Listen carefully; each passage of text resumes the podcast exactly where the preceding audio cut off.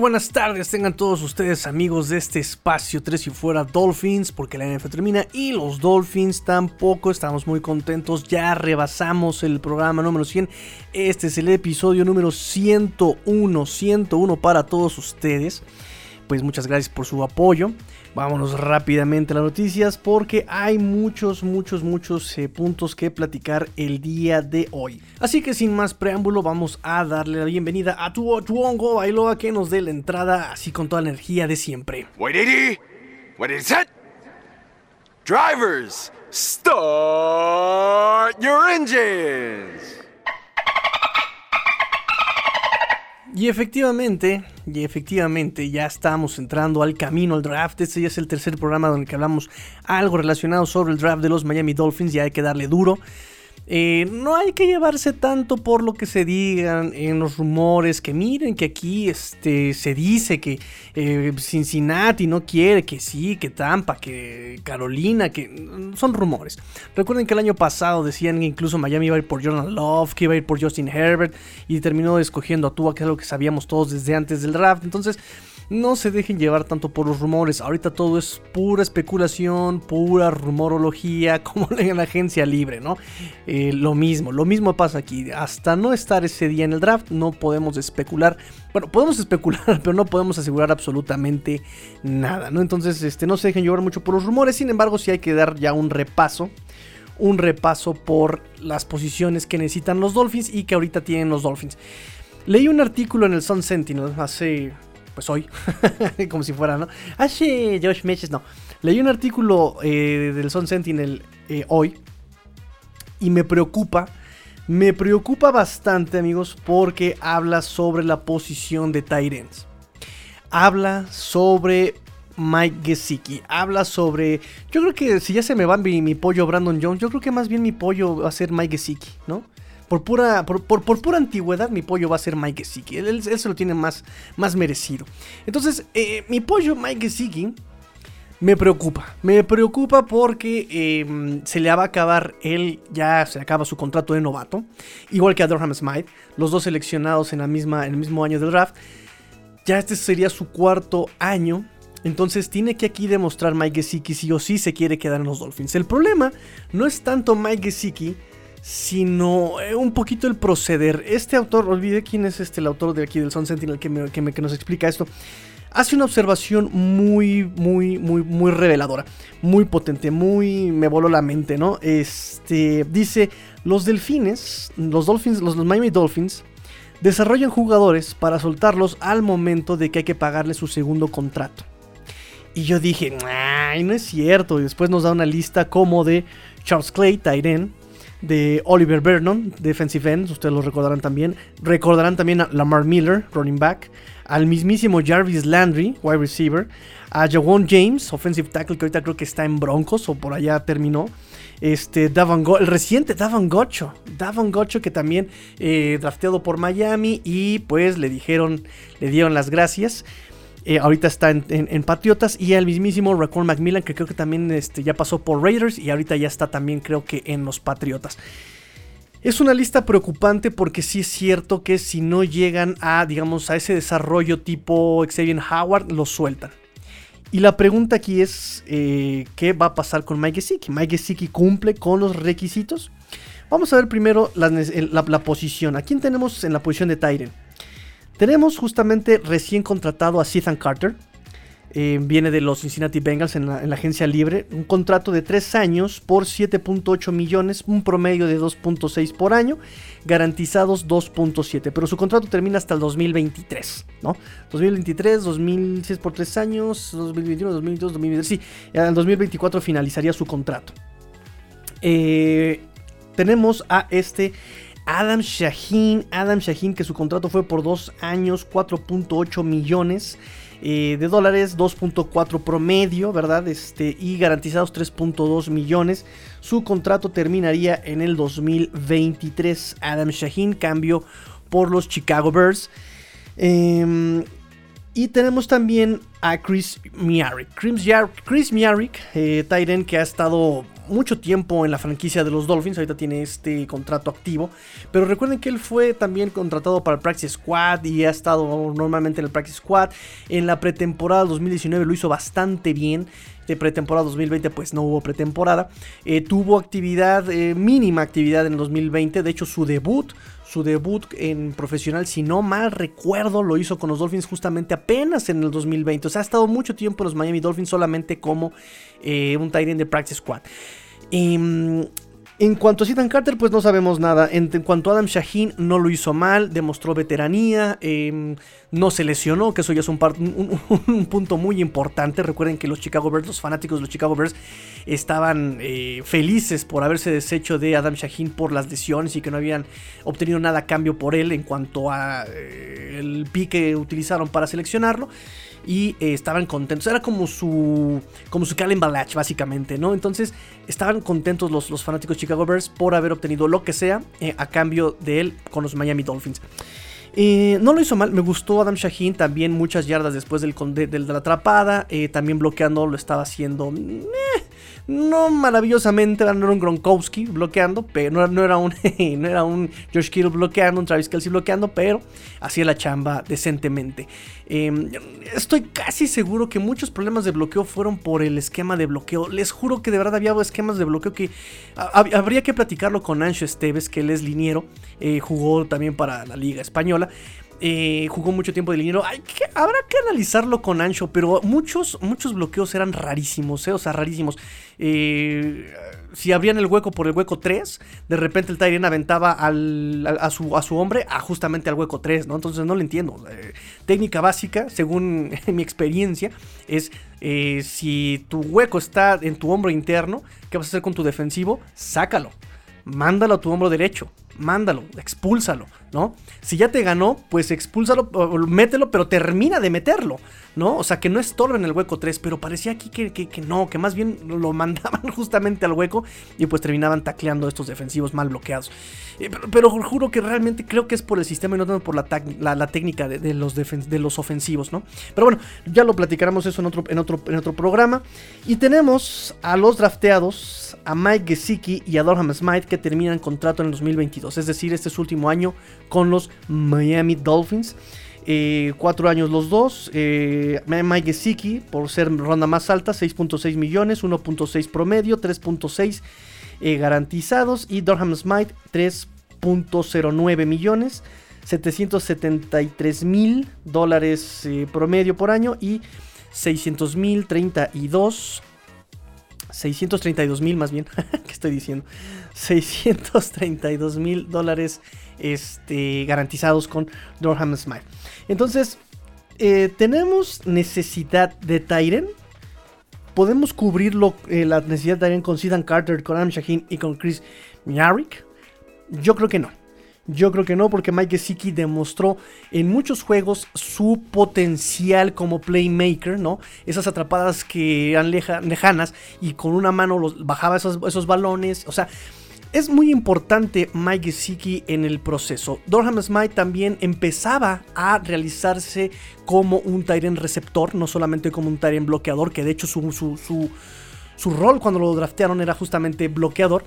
Me, dio mucho gusto. De hecho, la posición de Tyrion fue lo que más me gustó del 2020 de, 2020 de los Dolphins, ¿no? Que por, no solamente por su desempeño y porque fueron cuando fueron solicitados, cuando les fueron exigidos, reaccionaron y estaban ahí presentes, sino también porque fueron mejorando conforme lo que nos tenían eh, acostumbrados en temporadas pasadas. Es decir, Mike Gesicki ya empezaba a bloquear, no lo hacía del todo bien, pero ya eh, lo estaba intentando, lo estaba haciendo de una manera eh, regular.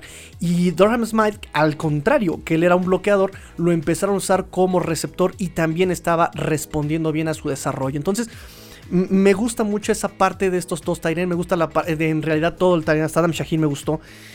Entonces, em, me preocupa justamente porque, pues, Mike Gesicki no, no, ¿cómo decirlo? No tuvo, el, no, no tuvo gran producción eh, que otros Tyrants han tenido, ¿no? Em, además se viene la posibilidad de que llegue Kyle Pitts. O sea, no es un hecho, porque antes tiene que pasar el pick 4 con Atlanta, que es posible que lo, lo, lo tome si, si no vende el pick. eh, eh, o, escoja coreback. Pero si no escoge coreback, no va a agarrar a Penny Sewell de Atlanta, va a agarrar a Cal Pitts. Eh, va a llegar al pick 5, va a estar este Cincinnati. Ahí no creo que llegue este Cal Pitts, ahí es o Jamar Chase para reencontrarlo con Burrow o Sewell para proteger a Joe Burrow. Entonces, a todo dependerá de Atlanta. Y si lo vende a otro equipo, tal vez agarre a Cal Pitts, ¿no? Y si lo vende a un equipo que necesite coreback, pues, pues, pues, pues. Atlanta tiene la respuesta, básicamente. ¿no? Atlanta ahí tiene el destrabador del draft. Entonces, eh, hay una posibilidad de que llegue Cal Pitts. Eh, hay una posibilidad, incluso ya muchos soñamos con tener un, dúo dinámico como el de Harold Hernandez y, este. ¿Cómo se llama? Este. Gronkowski. ¿Pero cómo se llama? ¿Cuál es el nombre de Gronkowski? Gronk. Gronk. Roberto Gronkowski, ese, ese men. Este, Roberto Gronkowski, ¿verdad? Eh, no, ya lo soñamos, no imagínense. Mike Gesicki por un lado y Kyle Pitts por el otro. Nada más que acuérdense que este Gronkowski sí sabía bloquear.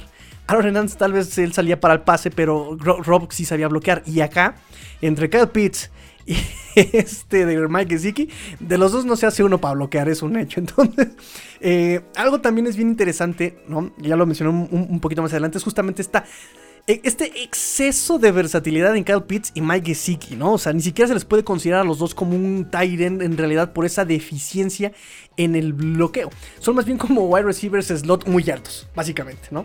Son wide receivers slot muy, muy, muy altos, con una gran zancada, con una, extensión de brazos muy, muy, este, muy larga. Eh, pero, pero así como un Tyrant mm, realmente, ¿cómo decirlo? Eh, básico. Eh, ay, se me fue la palabra. un, un estereotipado, un clásico, pues no lo son, ¿no? Un Tyren es un liniero más que sabe cachar. Así era la antigua escuela. Un Tyren era como un Robert Gronkowski. Robert Gronkowski más bien vino a revolucionar la posición, siento yo porque justamente podía bloquear, pero podía ser muy rápido y podía alcanzar distancias muy largas, ¿no? Pases de distancias muy largas y de ahí viene justamente este George Kittle, Travis Kelsey, Tyler Waller, ¿no? Que ya no son tan linieros, ¿no? Ya no son tan linieros este, y pueden no solamente bloquear, sino ya alcanzar eh, trayectorias de pases largos, ¿no? Recuerden que los Tyrant antes eh, eran bloqueadores, era un liniero más y alcanzaban rutas cortas, ¿no? En el flat, en el slant, este, en la escuadra, el rizo, ¿no? No, no, no tanto eh, escuadra, eh, trayectorias largas. Pero bueno, entonces, para empezar, para que esto se pueda dar este dúo dinámico, lo que tiene que pasar primero es que Cal Pitts llegue. Ya lo dijimos, ¿no? Atlanta, cuidado con Atlanta, cuidado con que venda el, el, el, pick este Atlanta, a un equipo que no necesite coreback. y dos, y esto es aquí donde viene la preocupación inicial, es que Miami le tiene que pagar a Mike Gesicki. Ahorita este año Mike Gesicki le van a pagar 1.3 millones de su contrato de novato, ¿no? En este 2021. Y después de eso termina contrato y hay que llega el tan temido segundo año, el segundo contrato, más bien. Gesicki, en sus tres años que lleva con los Dolphins, realmente productivo, le vamos a restar un año, el año de Adam Gaze, y le vamos a restar un punto 5 de año por el cambio que hubo entre este, Tua y Fitz. Porque cuando jugó con Fitz lo hizo de maravilla. En el 2019 nos sorprendió a todos. Eh, dijimos, vaya, así se, se, tiene que usar a Mike Gesicki, ¿no? No que Adam Gaze lo ponía a bloquear, el muy idiota, ¿verdad? El muy estúpido. Ya, ya los di, ya, yo ya lo dije, yo ya lo dije. Adam Gaze tiene un lugar en el infierno reservado por las estupideces que llegó a hacer la NFL. O sea, my God. ¿Qué le pasa? En fin, yo no sé por qué sigue teniendo chamba este hombre. ¿eh? En, verdad, yo no sé por qué sigue teniendo chamba. Yo, cuando llegue a ser profesional, quiero tener el, el, representante, el agente, el Jerry Maguire de Cousins, de Calen Balach y de Adam Gaze. O sea, son terribles haciendo la chamba, pero ahí siguen teniendo trabajo, ¿no? Entonces quiero ser representante. No me desvío, no nos desvimos del, del, del tema. Entonces, Mike Gesicki, de sus tres años de producción, ha producido bien, bien, bien, bien la mitad. En 2019 muy padre con Fitzpatrick, en el 2020 la mitad que jugó Fitzpatrick perfecto, pero cuando jugó Tua, recuerden, no es problema de Gesicki, no fue tanta bronca de Gesicki, fue más bien la lectura que hacía Tua, que se iba a largo, porque recuerden que yo vi eh, eh, a Tua, la primera lectura que hacía era con Gesicki, pero lo hacía muy rápido. Entonces, en lugar de Tua de tenerle paciencia a Gesicki y que se, eh, se abriera, buscaba inmediatamente a su siguiente lectura. también obviamente en los wide receivers todos tetos que no generaron separación. Eh, y, terminaba en su última lectura de seguridad, la lectura de seguridad, ¿no? Así se le conoce, que era el Tyrant, la trayectoria corta, el seguro, el escape incluso, ¿no? Eh, con el running back.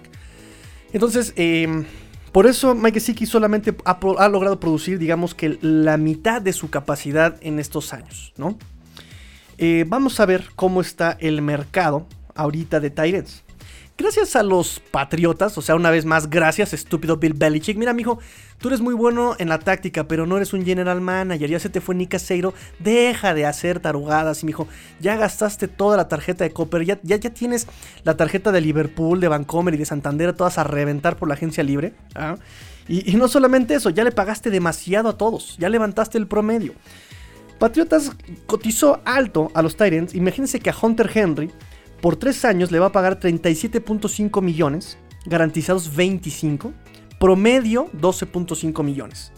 A John Smith por 4 años le va a pagar 50 millones, 31.5 garantizados en promedio 12.7 millones promedio. Entonces, Gesicki con 53 recepciones, 703 yardas, 6 anotaciones en la temporada pasada, que son números muy similares a los que tuvo Hunter Henry con 60 recepciones. Eh, ¿Le van a pagar los Dolphins 12.5 millones anuales? ¿12.7 millones anuales, tal vez? ¿No? O sea, es un promedio ahí que se va, ¿no? Entre 12, 13, 13 millones, digamos, anuales. Sí se viene, eh, eh, se sabe que porque ya seguramente haya gente en los estadios, y, después en el 2022 se viene el contrato televisivo ultra hiper requete archi requete contra super fragilístico espiralidoso millonario para la NFL, pues obviamente va a subir el tope salarial. Pero todavía no llegamos a ese, a ese al 2022. Tenemos el 2021 con gente apenas. Eh, no se sabe cómo va a estar todavía el tope salarial. Entonces, eh, la única manera que tendría Miami para eh, retener a Mike Gesicki sin darle un contrato multianual, pues sería la mentada, la, tan mencionada etiqueta de jugador franquicia o la, etiqueta de transición. Por la, etiqueta de jugador franquicia le pagarían casi 11 millones de dólares el año totalmente garantizado y 9.3 millones si utilizan la etiqueta de transición a Mike Gesicki pero Miami no utiliza etiquetas de jugadores franquicia o de transición a menos de que sea hiper archi requete contra necesario o que sea un talento hiper archi requete recontra este así como stunning, ¿cómo es stunning? Stunning, maravilloso, sorprendente. Entonces, em, no sé, por eso, por eso Mike Siki tiene que encontrar sí o sí el camino con Tua Tagovailoa. Además se viene un problema, que también Miami está atascado de wide receivers, está pero sí atascado con wide receivers y además se vienen grandes promesas. Eh, eh, vimos lo que puede hacer este eh, Lynn Bowden Jr., vimos lo que puede hacer Malcolm Perry. si a eso le sumamos el trabajo de Preston Williams, de incluso Devante Parker, si es que no se lesiona la, pierna o la rodilla o el tobillo o lo que tenga de cristal, que es casi todo el cuerpo, ¿va? ¿Hay, algún X-Men que sea de cristal, niñita? No, porque Emma Frost es como de diamante y el diamante no se rompe, pero... No, pero eso es como diamante, ¿no? Pero, pero, pero... Y luego está Iceman, pero Iceman también es como de hielo de súper rudo, como de ese de... De hielo y glue, ¿cómo se llama la otra empresa de hielo? Este... La cosa es que... Los que son de cristal, los que son de cristal no se rompen. Yo creo que ese sería su poder mutante de Divante Parker. Tu poder mutante soy de cristal y me rompo luego luego. Ok, pásale, bienvenido. Ahí el chapoteadero, gracias. Ahí con esta, con Júbilo y con Kitty Pride, perfecto. Este, entonces, se vienen wide receivers. Ahora se le sumó este Will Fuller. Will Fuller que también si se mantiene sobrio, sin equivocarse de pastillas para la gripa ni, nada, este, si se mantiene bien jugando, también es un, es un buen receptor. A mí no me gusta por esa inconstancia de Will Fuller, pero es hay, que, hay que reconocer que mientras esté sano es muy bueno, es muy peligroso Will Fuller. Entonces, eh, eso, quieran que no, pues ya le quita protagonismo al Tyren, ¿no? Dependiendo obviamente del esquema, por supuesto, depende del esquema, pero ya le quita ahí protagonismo al Tyren. Es muy importante todo esto. Ahora, también, el rol de Mike Gesicki. ¿Realmente es un Tyrant? Como les dije al principio, ¿realmente es un Tyrant o es un wide receiver slot? Porque si tenemos un wide receiver slot, ya tenemos, repito, a, a Lynn Bowden Jr., Vamos a estar ahí con Allen Hearns, con Albert Wilson, ¿no? Que también tienen la experiencia del mundo. Lástima que no tengan el físico para hacerlo, ¿verdad? Porque pues, siempre se le pasan lesionados. Pero bueno, tenemos ahí esas, esas opciones. Tenemos Miami está atascado de wide receivers, está atascado de wide receivers slot. Eh, Mike Gesicki se desempeña mejor como un wide receiver slot que realmente como un Tyren. Entonces, ¿realmente va a ser necesario Mike Gesicki en el 2022? Me preocupa, muchachos, me preocupa. Y de Dorham Smite, pues ni se diga, ¿verdad? Dorham Smite es un excelente bloqueador, pero ya ven que luego incluso hasta los Dolphins llegan a meter hasta 7 linieros ofensivos, ¿no? Entonces, Ay, ay, ay, ay. Y luego también se supone que por eso trajeron a este Ethan Carter, ¿no? Ese, ese papel versátil de bloqueador y receptor, ¿no? Eh, en ese papel incluso para bloquear y ya no meter a Christian Wilkins, ya no meter a Landon Roberts, ya no meter a Robert Hunt, ¿no? Meter ya específicamente a alguien con, eh, digamos, eh, específico para hacer esa, esa, función, ¿no? Esa función, esa función específica. Entonces, Smithy pues empieza a despertar su lado eh, wide receiver, pero pues más bien como receptor, pero pues ya vimos que está muy, muy pelada la competencia por, por esos targets. Entonces, muy probablemente veamos ahí si Mike que no se rifa. Veamos, lo vamos a ver salir.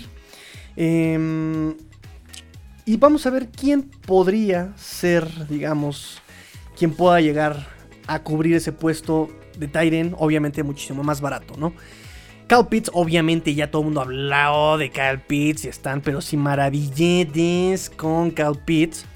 Eh, de, la Universidad de Florida, 240 libras, 6.6 pies, eh, tiene la brazada más larga en la NFL si es que llega a la NFL.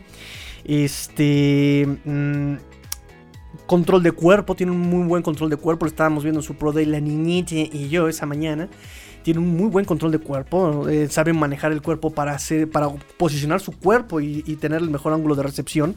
Eh, es muy veloz, digo, ya también lo vimos en su 40 dash, en su, dash de 40 yardas.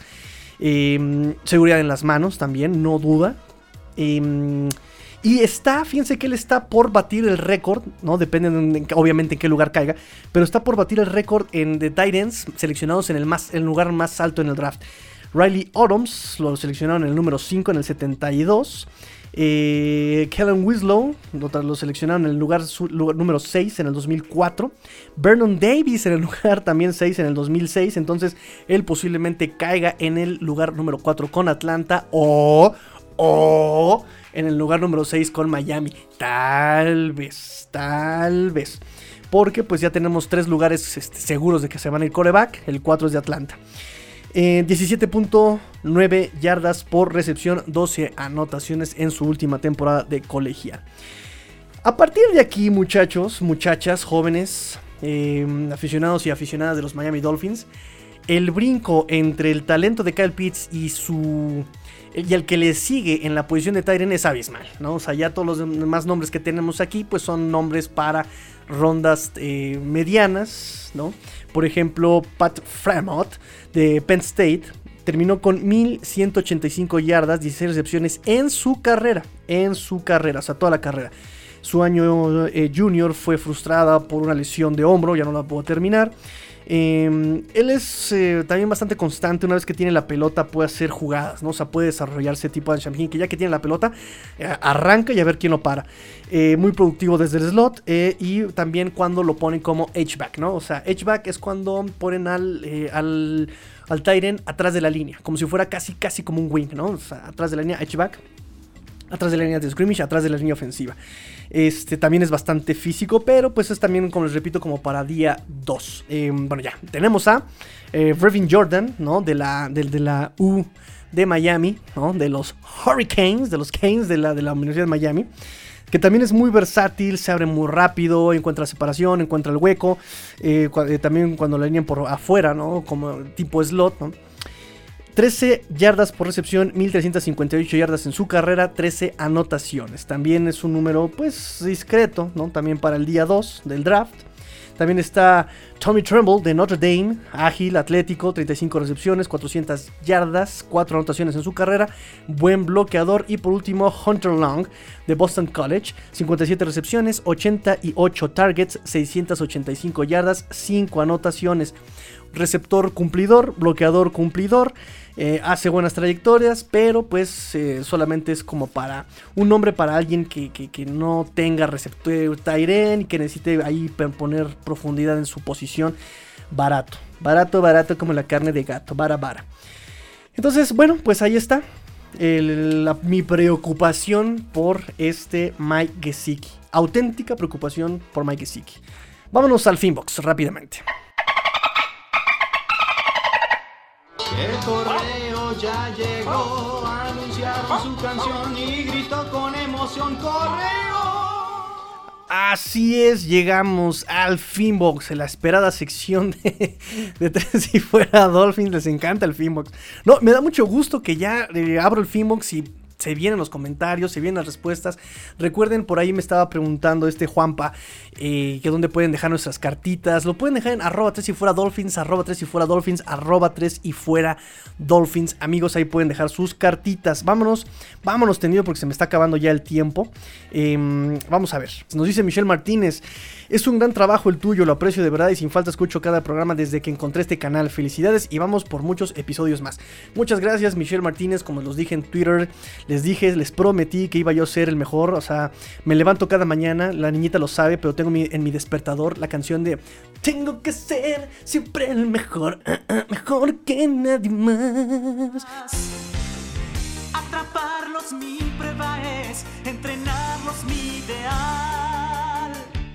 Entonces, pues ya lo tengo como bien clavado en el inconsciente, la, canción de Pokémon, y tengo que hacerlo lo mejor que pueda. Nos dice también Luis Borja.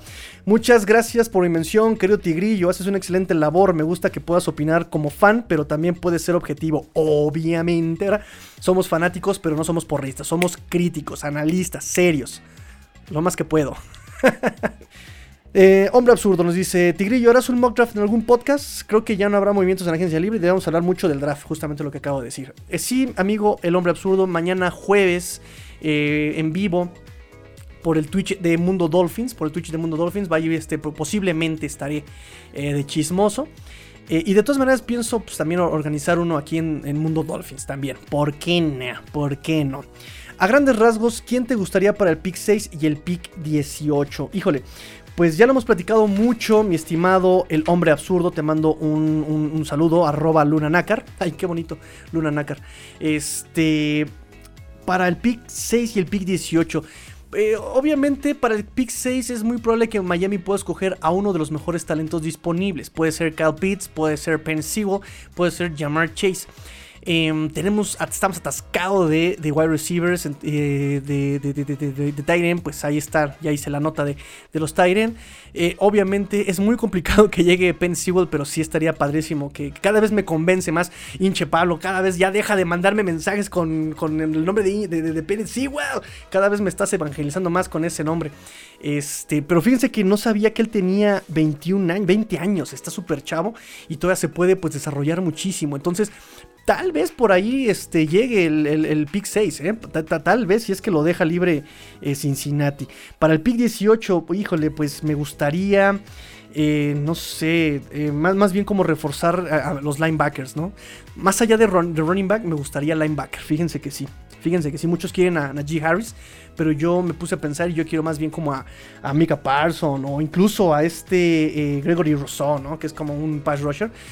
Este, sí, sí me gustaría más un linebacker o, un pass rusher. Nos dice Juanpa también, querido Tigrillo, ¿harás directo en YouTube del draft? Y otra pregunta, para impacto inmediato, ¿quién es mejor, Chase o Pitts? Eh, también mándale un saludo a tu bebé de mi parte, pero cómo no, un saludo a tu bebé de parte de Juanpa. Y este, ¿y quién tiene más impacto inmediato? Los wide receivers siempre tienen más impacto inmediato que los Tyrants. Los Tyrants recuerden que tienen esa doble función de ser bloqueadores, de ser este, receptores, entonces es un poquito más complicado. De hecho, también a este George Kittle le costó trabajo llegar a lo que es eh, ahora, ¿no? Este, entonces yo creo que para impacto inmediato, Jamar Chase de, de ellos dos. Vamos a ver, nos dice, creo que es eh, Said Citro, Said Citro, bienvenido. Creo que Sewell es la opción, suponiendo que siga disponible en el pick 6. Y fieles a su costumbre de no tomar el mejor disponible, ¿a qué hombre de Offensive, Line, de offensive Line seleccionaría Greer y Flores? Y si se fueran por un wide receiver, si Chase o Smith estuvieran disponibles, ¿los tomarías? Ay, ay, ay. Sí, exactamente. Tenemos esas dos, este, esas dos vertientes en el draft. Uno, posiblemente se vayan por el nombre que nadie tiene en la lista para desarrollarlo.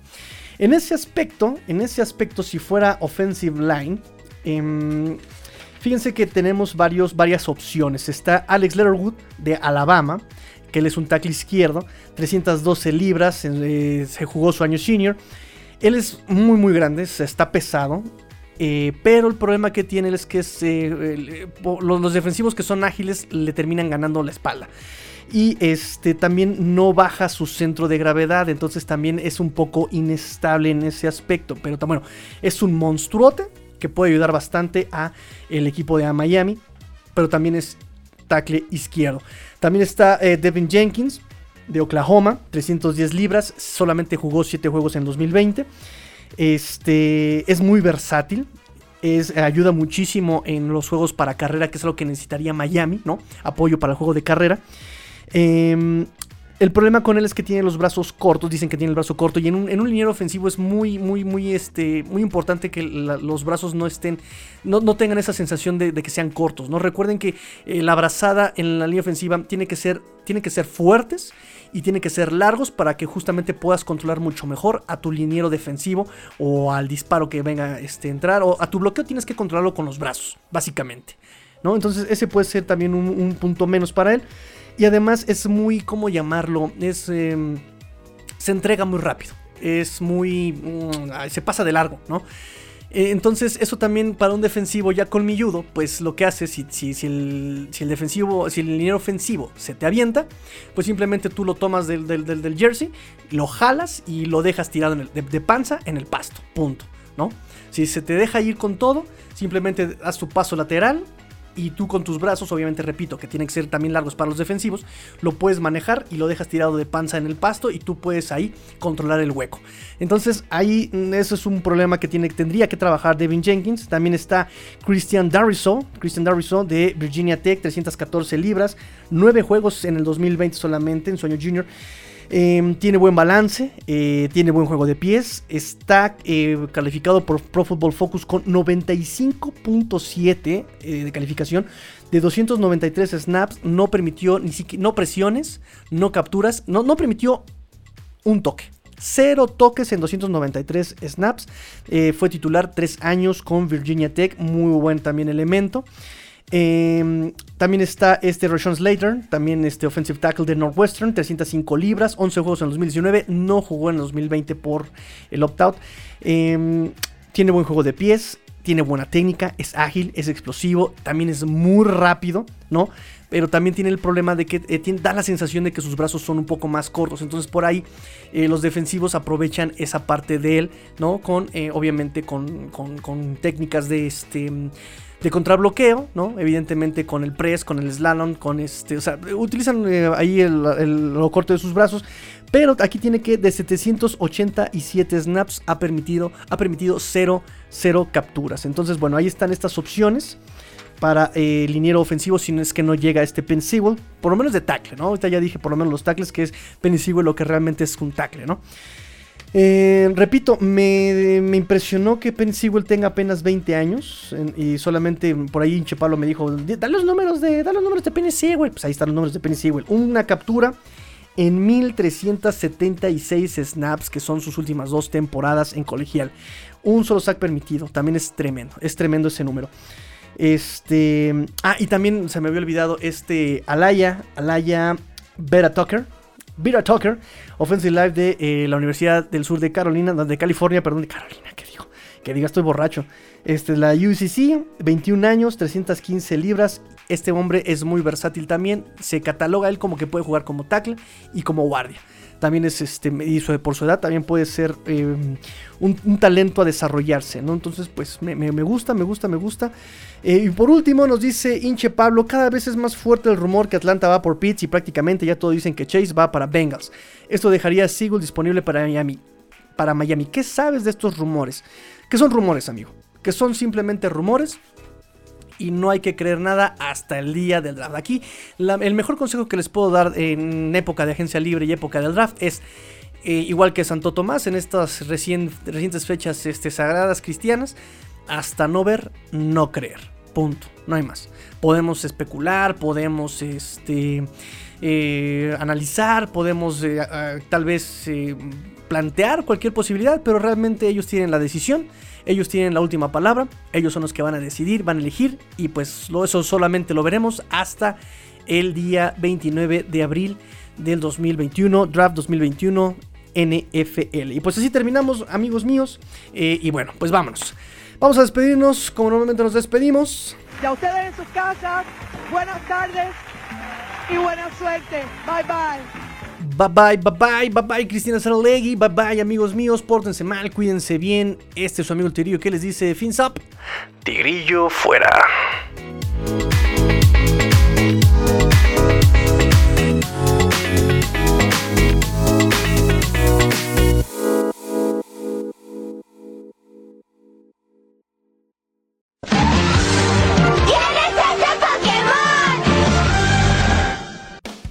Hola, soy Rudy Jacinto, creador de Tres y Fuera. Si te gustó el programa de hoy, suscríbete a este y otros podcasts de la familia Tres y Fuera. Tres y Fuera NFL, Tres y Fuera Fútbol, Tres y Fuera de tu equipo favorito y claro, el canal de Tres y Fuera YouTube con videos todos los días. Porque si tu equipo existe, Tres y Fuera lo cubre.